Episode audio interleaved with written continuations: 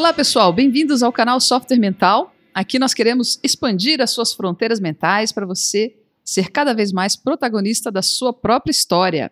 Vamos juntos em mais esse episódio e aqui nós vamos conversar mais uma vez com a Ivelise Vicenzi, a nossa colunista da área de publicações, que falam sobre o processo de desenvolvimento das emoções, desenvolvimento do cérebro, eh, leituras indicadas né, pelo software mental nessa área aí. E a gente está hoje aqui com a Evelise para falar do livro O Poder do Hábito. Para quem segue a gente aí nas nossas redes sociais, vocês viram que a gente fez já uma série de postagens sobre é, trechos desse livro, que inclusive foram sugestões da Evelise. E hoje ela está aqui com a gente para conversar um pouquinho sobre isso. Bem-vinda aí, Evelise, mais uma vez. Olá, muito, muito boa tarde, Ana. Obrigada pelo convite mais uma vez. É um prazer sempre uma grande estar aqui com vocês, ainda mais para discutir é um livro bastante interessante, né? Que é isso do Charles Derreg.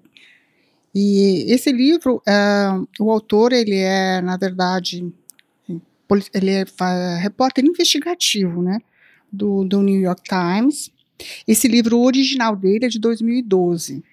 Eu uhum. tive acesso a essa edição, que é de 2015, e já estava na 19 é, reimpressão. Uhum. Então, assim, é um livro que tem um poder de venda é, bastante grande, é, até pelo inusitado do tema. Uhum. É uma coisa que a gente não, não presta muita atenção no dia a dia, mas ele que governa a sua vida. Então, é bom a gente estar atento a, ao que, que é um hábito, né? uhum. como é que isso funciona.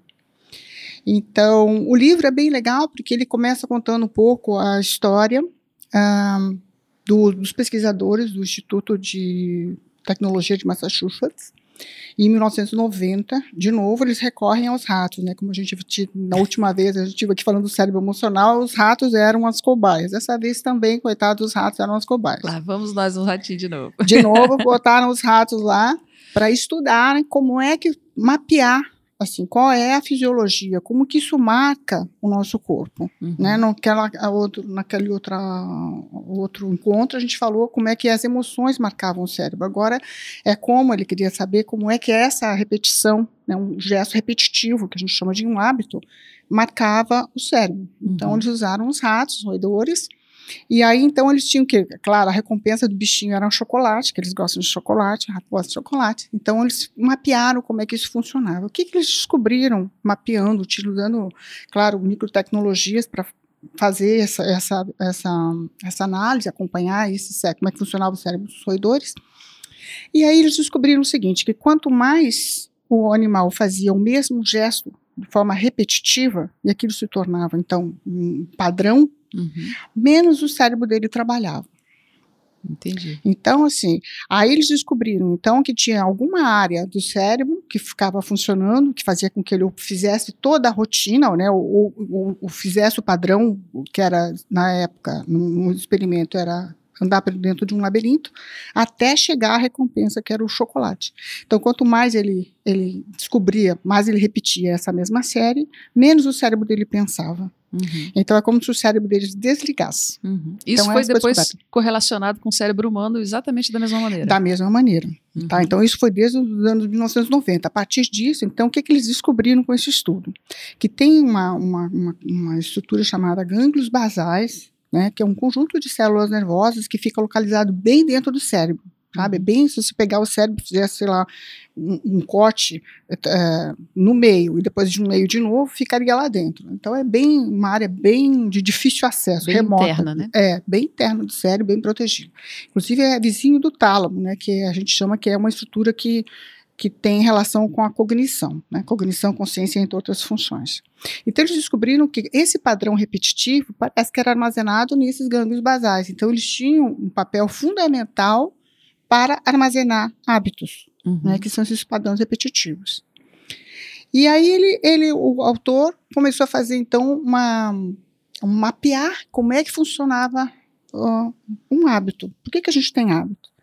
Aí ele falou assim: ah, eu ele se interessou por hábitos porque é uma coisa assim que está muito presente na nossa vida, inclusive outros pesquisadores já tinham feito análise, e cerca de 40% de todas as decisões que você toma durante o dia não são decisões de fato, são apenas um, um, uma massa de hábitos, ou seja, assim, a gente é movido a hábito. Então é assim, o nosso cérebro ele já está, ele foi assim construído, né, ele, biologicamente ele se formou para economizar energia através da formação de hábitos. Então, é isso que a gente pode concluir a partir Isso. dessas pesquisas. Exatamente. Por quê? Que é o que um, um cérebro eficiente, ou seja, que consegue fazer uma ação sem utilizar muito, muita energia, ou seja, funcionar em piloto automático, ele tem mais sobras, ou seja, mais espaço mental para que você possa criar outras coisas, Uhum. esteja atento a um outras coisas. Então seria assim, digamos, a base da nossa atenção dividida. Né? Uhum. Então, uma parte do cérebro, mais primitiva, porque os gânglios basais são bem primitivos, estruturas bem primitivas, fica repetindo aquele padrão, enquanto você tem espaço mental para outro tipo de atividades mais criativas, digamos Uhum. assim. Né? Então, assim, por exemplo, aquelas situações que é, acho que bem comum, todo mundo já deve estar passado por isso, né? Você pega o seu carro na sua casa, por exemplo, e vai dirigindo até o trabalho, e quando você vê, você já está na frente do trabalho, você nem lembra que caminho que passou, por onde foi. Quando você viu, já estava lá, nem prestou atenção em nada, mas chegou. Mas chegou. Então, isso é efeito dessa, dessa característica aí do- dos gânglios basais, é isso, É, né? é, Isso é a parte mais primitiva do cérebro tomando conta. Tomando conta. É quase como se você pudesse deixar só a sua casca lá dirigindo o carro e você de verdade está Exatamente. pensando em mil coisas ao mesmo Exatamente. tempo. Uhum. Então, assim, claro que existem hábitos que são mais simples, como escovar os dentes, por exemplo, né? Que Uhum. também fu- né, tem uma rotina. Você não precisa todo dia aprender a escovar os dentes. Para andar de carro, é, também é um hábito, mas é um hábito muito mais complexo, que exige uma série maior, digamos assim, a rotina maior. Uhum. Mas o que é legal no livro é que ele traz como é que é o loop, né? Ou loop mesmo em português, bem, Uhum. bem básico, é, do hábito. Então, todo hábito tem a mesma, a mesma estrutura. Uhum. Parte de uma deixa, né, que é um estímulo. Aí você vai desenvolver uma rotina a partir daquele estímulo Uhum. e vai buscar uma recompensa, tá? Uhum. Então, todo, todo hábito que você desenvolve é mesmo, do mesmo jeito. Ah, deixa aquele gatilho, né? O que É, o gatilho é o clique, que pode ser uma- um lugar, pode ser uma data, pode ser uma pessoa, pode ser um, um- um- conjunto de pensamentos. Que Pode você ser até tem uma emoção. Uma emoção, Uhum. que é em milissegundos, uma emoção é super rápida. né? Uhum. E aí aquilo starta, é uma chave que liga Uhum. aquele.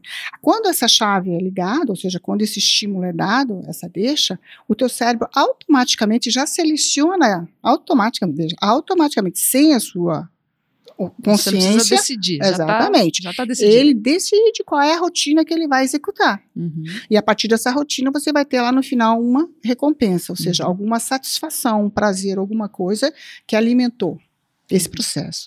Se a gente está falando de recompensa, ou seja, eu quero uma recompensa, você tem que querer aquilo. Então existe um anseio por trás disso. Uhum. Esse loop, esse, esse, esse processo Esse de ciclo. deixa, recompensa, é, rotina e recompensa, ela só funciona se tiver, então, um anseio, ou seja, um desejo. Uhum. O problema, Ana, é que a maioria dos nossos desejos, eles são emoções. E as emoções, elas, elas existem no mundo do inconsciente. Uhum. Então, às vezes, a gente tem uma dificuldade tão grande para identificar por que eu tenho um determinado hábito, como é que isso começou, porque ele começou com uma emoção. Uhum. E aí eu, não, eu, eu tenho mais dificuldade de saber essa emoção. Então, o hábito é isso, você tem esse. Agora sim, a gente fala é, que um hábito não pode ser erradicado. Mas Parece uma coisa fatalista, né? Uma É. horrível. Meu Deus, eu tenho um péssimo hábito de comer, por exemplo, na frente da televisão. Eu quero erradicar isso, não posso? Pode. Mas ele vai ser substituído por uma outro, por um outro hábito. Então, você não consegue apagar o hábito, você consegue substituir o hábito. Substituir. Porque E você fica substitu- registrado. Substitui pela, é, por causa da recompensa? É por isso? Quer dizer, você troca a rotina, mas a recompensa continua existindo. Exato. Então, Uhum. assim, eles chamam isso de regra de ouro do hábito. Uhum. Você deixa a mesma deixa, ou seja, o mesmo, o mesmo estímulo, a mesma recompensa, mas você vai mudar é a rotina, Uhum. tá? Então, essa é, é a lógica. Quer dizer, a- o- é muito difícil mudar a recompensa porque é ela aquilo que você de fato deseja, Uhum. né? Aquele é o teu anseio. Então, tudo aquilo é feito exclusivamente para aquela condição. Um motorista, né? A questão do dirigir. Provavelmente o anseio dele, se a gente fosse pensar, ah, é chegar onde ele quer, tá? Mas por que, que ele quer chegar Uhum. chegar onde ele quer na hora que ele quer, porque ele quer autonomia, veja, Uhum. autonomia é uma coisa abstrata também, né, Uhum. se a gente for pensar. Mas é isso que move a pessoa a dirigir. Ela Entendi. poder ir e vir a hora que ela quiser, digamos assim. Né? Uhum. Então, assim, ele vai mudar a rotina, por exemplo, para estar mais atento, ou não usar o celular dentro, né, no- durante o percurso e tal. Ele pode mudar algumas coisas. Então, a regra de ouro é essa: mantenha a deixa, que tem que ser bem, bem curto e grosso, uma coisa assim, bem, bem simples dele identificar. A recompensa, que é o desejo que você tem, mas você vai ter que mudar essa rotina para você manter isso aí. Então, Uhum. o que, o, que, o que alimenta esse hábito é, com certeza, um anseio, que faz parte da recompensa, ligado Então, recompensa. o trabalho principal é a pessoa identificar qual é a deixa dela que desencadeia aquele, aquele conjunto né, de rotinas, aquele conjunto de comportamento, e qual a recompensa que ela quer depois. Exato. Se ela identificar a deixa e a recompensa, é só ela mudar os, A rotina. a rotina, mantendo a deixa e a recompensa. Então, ela tem que Então. ter esse olhar treinado para ver onde que começou esse negócio. E o que, que, eu, que eu consegui no final, né? É isso que ela tem que É. ficar de olho. Ah, vamos pensar assim, ó. A rotina é o mais fácil de identificar, porque é um conjunto de comportamentos. Para É o que entrar a no carro, isso, é, eu entro, abro o carro, ponho a chave na ignição, liga- Uhum. você sabe qual é a rotina, Uhum. né? Então, ela é a mais fácil.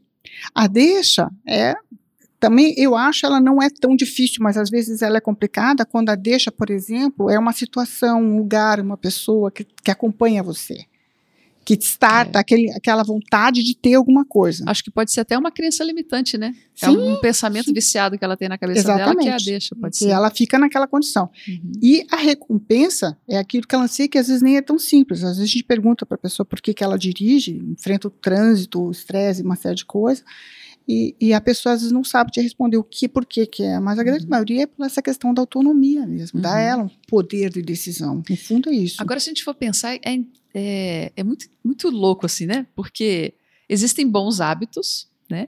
E existem hábitos destrutivos, ruins, que a própria pessoa olha e fala: Nossa, mas eu não posso continuar fazendo isso porque isso me faz mal.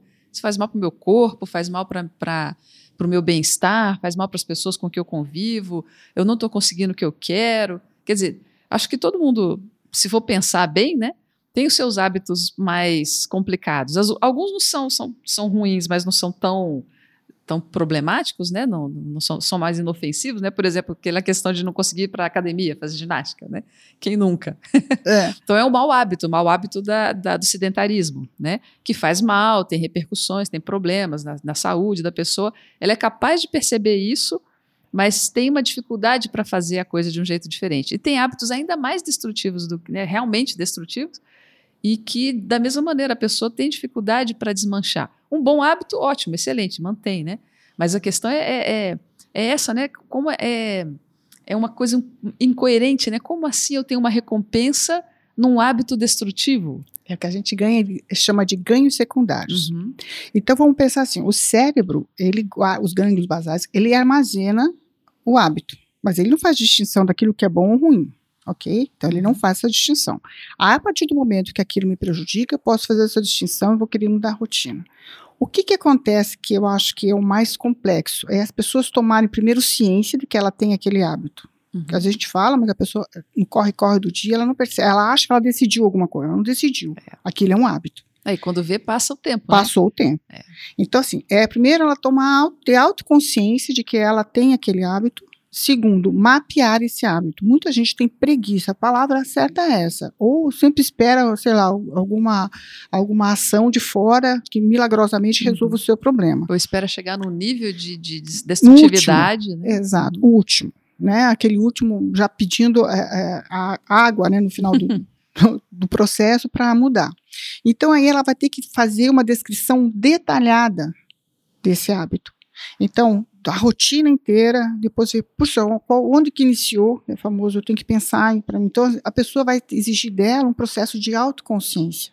Ela vai E ter que que prestar maioria- atenção nela. né? Vai ter que prestar atenção nela.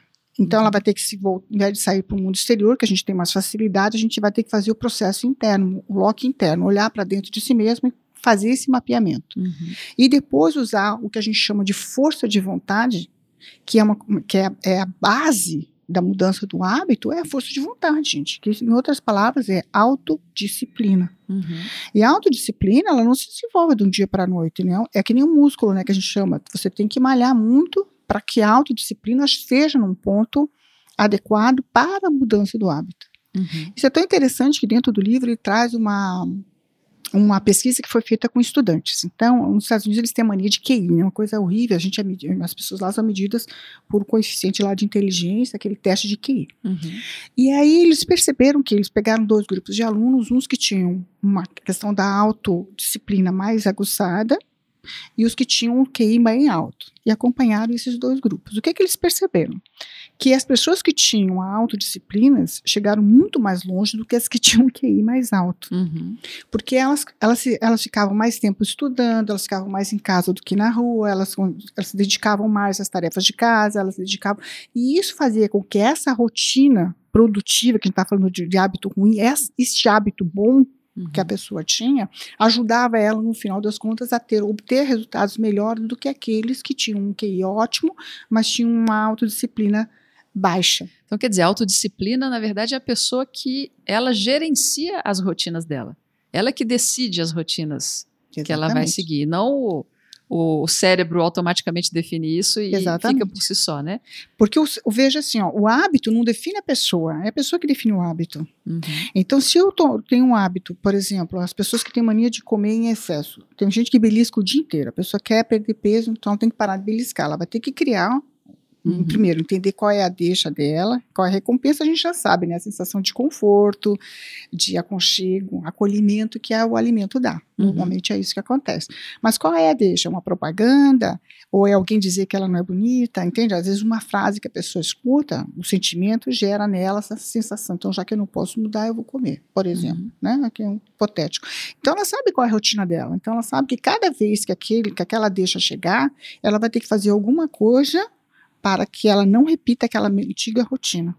Que ela já tem lá, dá, dá até para escrever e botar num quadro, né? Então, é, a rotina é essa. Não, eu tenho que mudar essa rotina.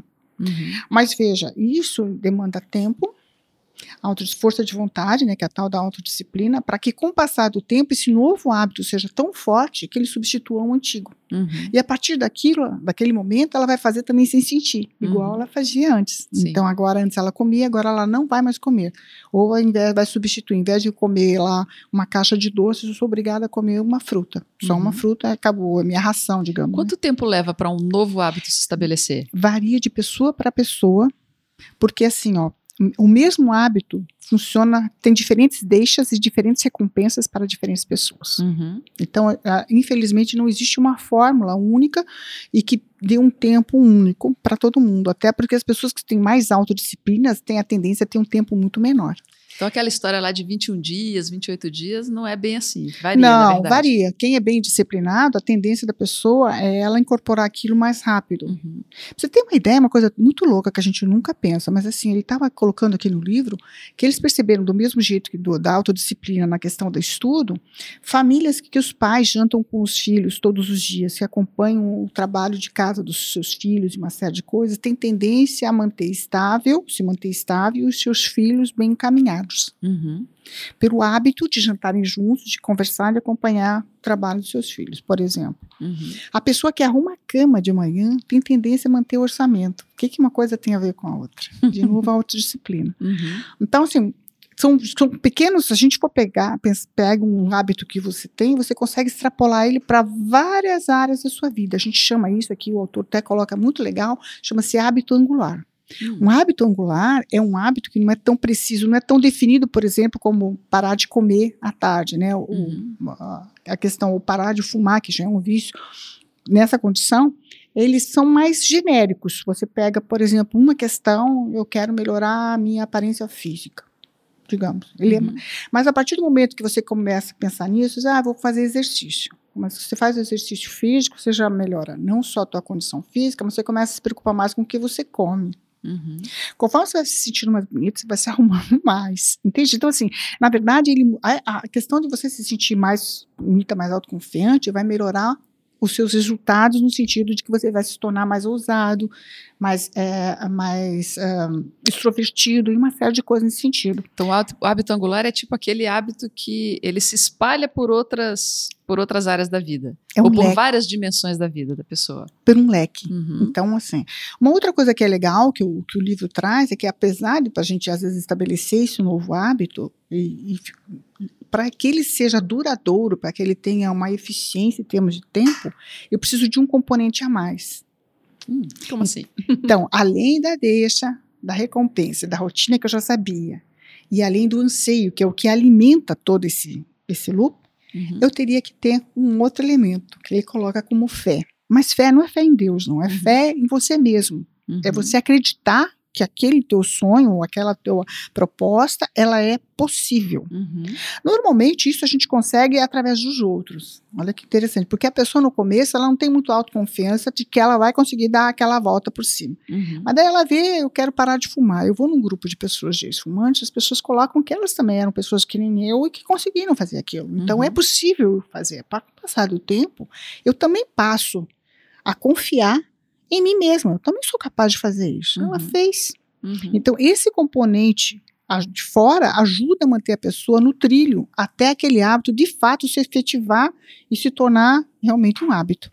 Então, quer dizer, é uma Naquele esperança, de transição. Essa esperança, essa fé de que é possível, ela vai conseguir. ela vai isso. conseguir. Então, uhum. assim, ela vai atravessar momentos mais difíceis é, com esse apoio, digamos assim, né? uhum. né? Esse apoio psicológico para depois aqui se tornar um hábito efetivo dela. Então, isso é uhum. muito comum nos alcoólicos anônimos, nos grupos de ex-fumantes. A pessoa ela acha que ela é muito complicado para ela naqueles até porque um vício, quer dizer, é faz uma diferenciação, diferenciação entre hábito e vício, né? O vício já é o hábito, você ainda tem um controle Uhum. Um controle que você é capaz de dizer assim, não, eu quero mudar minha rotina e você vai mudar aquilo mais facilmente. Agora, no caso do vício, você tem que mudar, inclusive, a questão física. Uhum. Né? A fisiologia. Então, você vai precisar, vezes, de um, de um processo de, de de, de limpeza, né? de desintoxicação orgânica, para a partir daí você conseguir alguma coisa, uhum. não é? Uhum. É, porque então, já comprometeu até a química do corpo, já, né? Já, o cérebro já funciona de uma maneira diferenciada, né? Uhum. Então, nesse sentido, é que ele coloca que você precisaria desse grupo de apoio, digamos assim. Então, uhum. essas pessoas que passam por vícios, normalmente, ou, ou, ou hábitos muito arraigados, com comedor compulsivo, com os vigilantes do peso, eles precisam uhum. realmente de, uma, de um acompanhamento, né? Para uhum. que ele consiga efetivar. Mas o livro traz histórias muito legais, assim, eu vou contar, porque assim, ó, Pessoas, a gente tem hábitos, uhum. pessoas, indivíduos. Mas empresas têm rotinas. Uhum. As rotinas são os hábitos das empresas. Uhum. Né? Então ele coloca assim que para você mudar uh, uma, uma, uma, rotina de uma, de uma empresa, você vai ter que escolher de preferência um hábito angular, alguma coisa assim que não seja muito pormenorizada, mas tem uma, uma, um foco, uma ideia absolutamente clara para todo mundo, uhum. onde você vai querer chegar com aquilo. Então, assim, a recompensa é absolutamente clara, né, naquele aspecto. Então, você quer a recompensa, vai fazer qualquer coisa para ter aquela recompensa. Uhum. É a cenoura, né, à frente do burro. Uhum. Então, ele, ele conta aqui uma história que um, foi selecionado um, um novo diretor-geral de uma grande multinacional, inclusive tem aqui no Brasil, tem mais de 30 países do mundo, uma multinacional americana que trabalha com alumínio. Uhum. E a fábrica de alumínio é sempre um ambiente extremamente perigoso, porque você trabalha com temperaturas em torno de 1.500 graus centígrados. Então, assim, qualquer erro é fatal. Né? Uhum. Então, o negócio é esse. E ela, obviamente, está na bolsa de valores, tem acionistas e tal, todo mundo compra as ações, quer ganhar dinheiro com a tal da empresa. Aí eles foram lá, foram convidados várias eh, economistas, pessoas da Bolsa de Valores e tal, para a, a do novo presidente. Esse presidente chegou lá, muito bem arrumado, muito organizado e tal, e começou falando que eu vim aqui falar de segurança. Todo mundo olhou e falou: será que eu entrei na sala errada? Segurança. Ah, ele falou: o nome da empresa dele vai ser a mais segura empresa alumínio do planeta. Então, assim, esse cara não está entendendo. Nós viemos aqui para entender de dividendos, nós estamos aqui para entender de inventário da instituição. Quero saber de segurança tá? Segurança é importante, mas tá, e daí? Aí vocês não estão entendendo, eu vim aqui para falar de segurança, não vim aqui para falar sobre isso. Vocês já notaram que tem duas portas de saída de emergência nessa sala? Não, não agora sim, agora pirou, né? Aí disse que tinha, tinha consultor que foi lá e falou assim, cara, esse homem era, era, ele era de tal lugar. Nossa, já deve ter usado muita droga. Porque era nos Estados Unidos, que usavam muita, deve ter usado muita droga. O outro pegou o telefone e ligou para os seus principais acionistas e falou assim: cara, botaram um hippie maluco nessa empresa, eu vendam ações, vendam ações que esse negócio vai desabar. E aí ele falou assim que foi um desses que falou para os seus acionistas venderem as ações, que foi o maior baque que ele teve na vida, É, uma ação errada foi aquela, porque na verdade em seis meses as, a, as ações da empresa já valiam muito mais. Uhum. Em seis meses ela capturou 27 bilhões de dólares de valor de mercado. Uhum. Com a segurança. Mas por quê? Se a gente for pensar, tem uma lógica danada. Quem é que vai ser contra a segurança? Ninguém. Uhum. Do mais simples funcionário até o mais alto executivo, todo mundo quer segurança. Uhum. Só que para eu chegar nesse nível de segurança, eu mudei quase tudo. Ele mudou quase tudo dentro da empresa. Uhum. Da forma que as, que as informações eram repassadas, da forma que você tinha que captar as ideias das pessoas que trabalhavam na ponta sobre uhum. segurança, uma série de coisas. Uhum. Então, com isso, ele mudou toda a estrutura, toda a rotina de trabalho da empresa. Então, dez anos depois que ele saiu da, da, da, da empresa, que ele decidiu se, se, aposentar daquele trabalho, a empresa valia muito mais, as ações valiam mais de 200 vezes mais do que quando ele pegou, porque ele falou de segurança, mas segurança toda a empresa se engajou para fazer com que esses hábitos do dia a dia, ou seja, as rotinas de trabalho mudassem. O âmbito angular, então. Então tem uma relação entre o âmbito angular tanto no caso das empresas como das pessoas, com os seus princípios, os seus valores, né? Porque segurança é um, é um, valor, tá certo? É um princípio de, de trabalho, é um princípio de vida também, né? Então a gente poderia correlacionar o, o hábito angular com um princípio de vida, por exemplo. Sim, porque assim, é uma recompensa forte, uhum. não é? Se a gente for pensar, segurança é um valor, é uma coisa forte, vida, isso é uhum. é segurança, é vida. A mesma coisa, um valor pessoal é aquilo que te move. Uhum. É, é aquilo que te norteia. Então, assim, é claro que esse tem, digamos, um apelo muito mais forte do que você escolher alguma coisa mais, mais simples, né? Uhum. Mas você pode mudar tudo, até quem rói unha, entendeu? Assim, até eles colocam isso como hábito concorrente. Então, assim, a pessoa rói unha, aí você vai, ela pediu para a moça, por que, que você rói? Aí ela ficou lá, ela não sabia. Depois de semanas ela pensando, ela chegou, dava uma certa atenção na ponta dos dedos. E aí ela tinha que beliscar a ponta dos dedos, né? porque ela queria um estímulo físico. E aí ela descobriu que a deixa dela, o início que iniciava isso tudo, era o tédio. Sempre que ela estava entediada, ela punha a mão na boca, porque isso dava para ela uma sensação de conforto quando ela ruía as unhas, a recompensa dela. Uhum. Então, a partir disso, a, a, a, quem tratou dela falou assim: olha, pode ter, tá entediada, põe a mão no bolso ou senta em cima da mão. Uhum. Você mudou a rotina, uhum. entende? E aí, no final, você vai ganhar como recompensa em vez de você utilizar no sentido de sentir o conforto, você vai ter que sentir o conforto de olhar suas unhas esmaltadas, por exemplo. Né? Então, ela ganhou uma manicure. Então, você vê, é uma forma da pessoa substituir um hábito simples por um outro hábito, uhum. né? Mais, digamos assim, mais é, produtivo, né? Sim. Pelo menos parou de roer as unhas. Né? Mas acho bem interessante essa ideia aí da, do hábito angular, estar tá relacionado ao princípio, porque isso pode ser, pode dar uma força para a pessoa é, colocar vontade, né, colocar energia, colocar foco na mudança do, do hábito, né? Porque, é, principalmente à medida que as pessoas vão ficando, né, vão ganhando experiência de vida, é. vão se envelhecendo, assim. Gostei disso. vai ficando mais claro para ela o que que ela quer, o que que ela não quer, do que que ela, aquelas coisas assim, que às vezes o princípio de vida não é uma coisa, ah, eu acho isso muito importante. Às vezes o princípio de vida vem como algo que ela não quer de jeito nenhum. Até porque já passou por aquilo antes na vida e falou: não, isso nunca mais na minha vida. Não sei, né? Quem está ouvindo a gente aí pode ter. Já, talvez se lembre aí, comece a pensar: puxa, realmente, ó, tem umas coisas que aconteceu uma vez, aconteceu duas vezes, não vai acontecer a terceira, mas nunca mais eu quero isso na minha vida. Isso é um princípio de vida, né? E a pessoa pode, a partir daí, é, organizar uma série de novas rotinas para que aquilo não aconteça de novo. Com certeza. Com base nesse princípio, né? Então, é uma forma. É, a gente vem falando da questão da mudança, uhum. não é? Então, é uma forma de você mudar com planejamento. Uhum. O hábito te permite mudar com planejamento.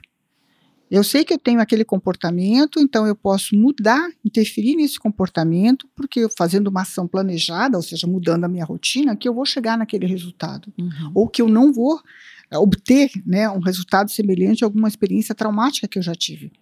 Então, veja, o hábito, na verdade, ele, ele nos ajuda nesse aspecto, se a gente for pensar, né? Uhum. Porque, até porque, como a gente já falou, ele libera espaço mental para que você possa usar o seu cérebro para coisas, novos desafios, para uh, ser criativo em outras áreas.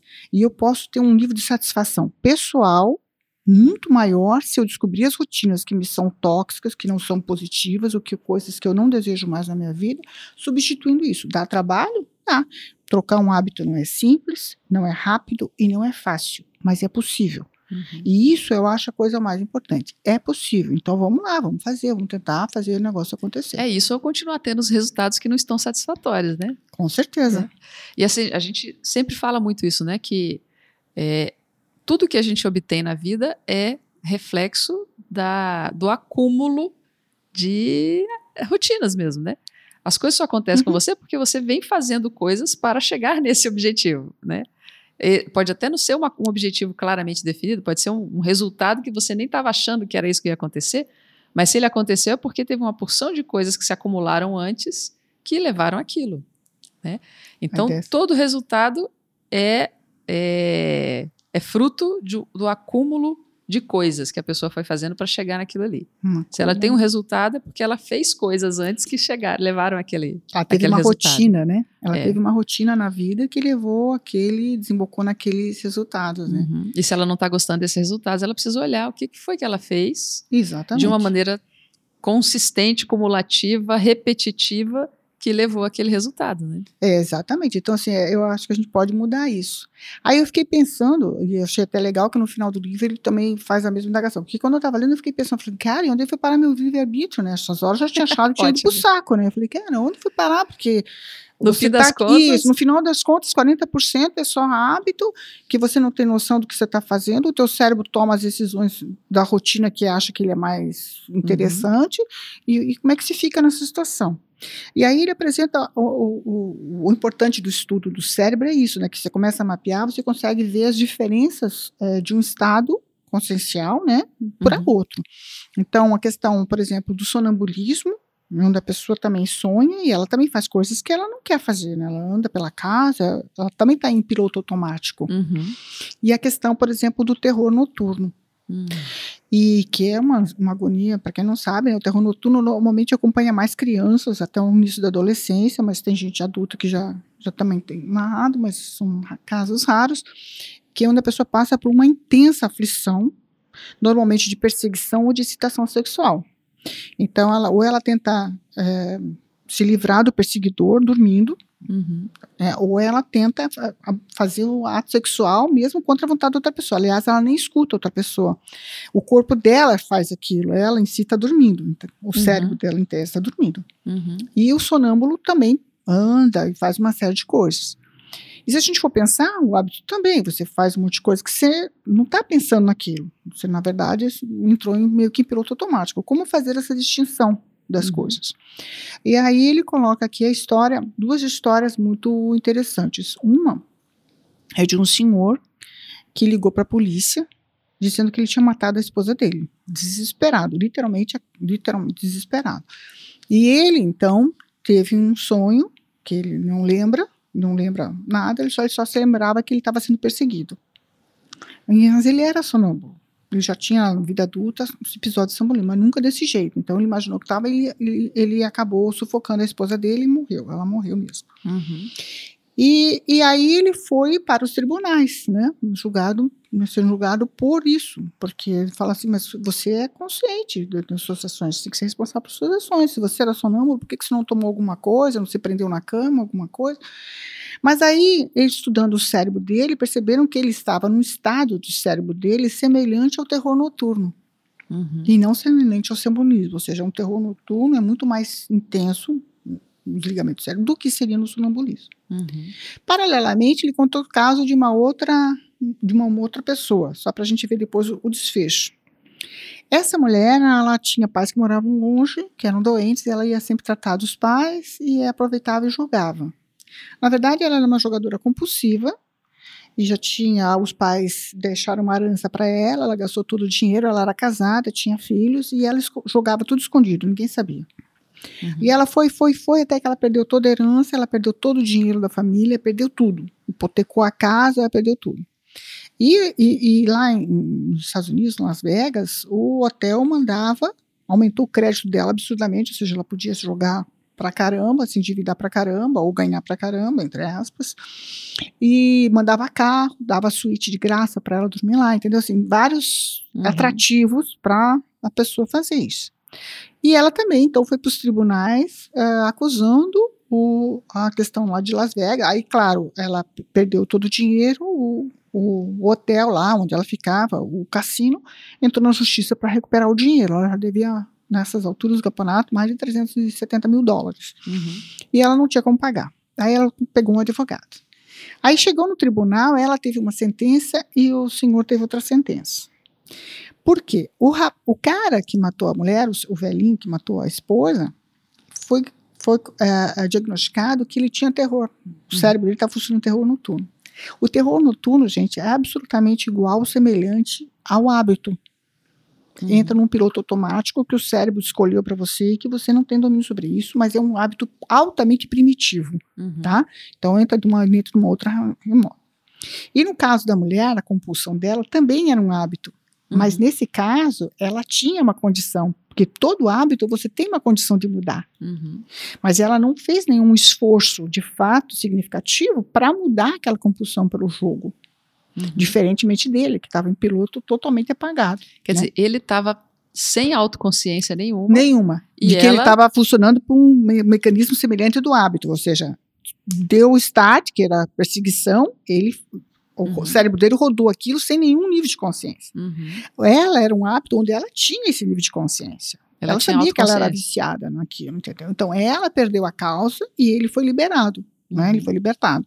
Porque todo hábito, quando ocorre para nós na, na, vigília física ordinária, como nós estamos aqui agora, é evidente que você tem algum controle sobre isso. Uhum. Você está vendo o resultado, ou como diz você, chegar uhum. a uma condição que você não quer nunca mais repetir. Então, assim, você sabe qual é o, o desfecho da história. Uhum. Então, essa foi a diferenciação que ele fez. Mas é para a gente ver que o nosso livre-arbítrio, ele existe sim. A não ser no caso do terror noturno, que é uma doença rara, ou situações nesse nível, mesmo no vício, você tem você tem o poder de mudar isso. Uhum. Entendeu? Essa é a, é a lógica. Então, o nosso livre-arbítrio continua funcionando mesmo que a gente funcione com hábitos. Então, a mensagem final que ele deixa no livro é que todo hábito pode ser mudado. Todo hábito pode ser mudado. Sempre é possível mudar. Basta você ter força de vontade, que é o ingrediente principal, para que você consiga fazer uma, mudar uma rotina, fazendo dela uma rotina construtiva. E começa identificando a deixa, a deixa, e a recompensa. E a recompensa. Porque a rotina é clara. Muito bom. Então, minha gente, isso aí são boas dicas. Acho que a gente pode aproveitar essas palavras finais aqui para ir encerrando o nosso episódio. Essa é uma boa dica, o processo da mudança de hábito. É uma boa dica para você trabalhar a superação das suas crenças limitantes, tá certo, Vivi? Com certeza absoluta. E é se você quiser saber um pouquinho mais sobre isso, é, faz lá o diagnóstico de mindset no site do software mental. Identifica lá quais são as suas crenças limitantes. Você já tem uma certa ideia de quais são? Ou seja, quais são essas, esses ganchos iniciais, né? Essas, esses gatilhos iniciais, essas deixas que fazem com que você desencadeie uma série de hábitos que podem não estar tá te levando onde você quer. Faz lá o nosso diagnóstico de mindset, tem uma versão gratuita lá no site, experimenta, softwaremental.com.br. É, se você quiser também, segue a gente nas nossas redes sociais, a gente está sempre falando sobre esses temas, é, para você poder ir aos poucos, né? Trabalhando e desenvolvendo e também estabelecendo seus hábitos que você quer, que vão te levar aonde você realmente deseja que vão fazer bem né, para a sua vida. Eu queria lembrar vocês, gente, que todo esse nosso, nosso episódio aqui, nossos episódios, na verdade, do, do podcast, eles têm aí o patrocínio e o apoio técnico da Atena, né, que permite que a gente esteja aqui todas as segundas-feiras trazendo novas informações, convidados, para a gente poder entender um pouquinho mais da, das características do nosso cérebro, das nossas emoções, como é que a gente faz com que a nossa vida seja realmente a representação daquilo que a gente deseja, né? Então, minha gente, vamos encerrando por aqui esse, esse nosso encontro que a gente falou sobre o poder do hábito com a Evelise Vicenzi. Em breve estaremos aqui de novo com mais temas, com mais livros. Se vocês têm alguma sugestão é, de leitura, de livro que você gostaria que fosse trabalhado, que fosse comentado aqui, manda aí para a gente nos comentários, manda aí nas, no comentário aqui no YouTube ou na rede social que você estiver escutando a gente. A gente gosta muito de interagir e quer muito também trazer aqui informações que sejam importantes e de benefício para todo mundo, tá joia? Então, um abraço e até a próxima. Tchau, tchau.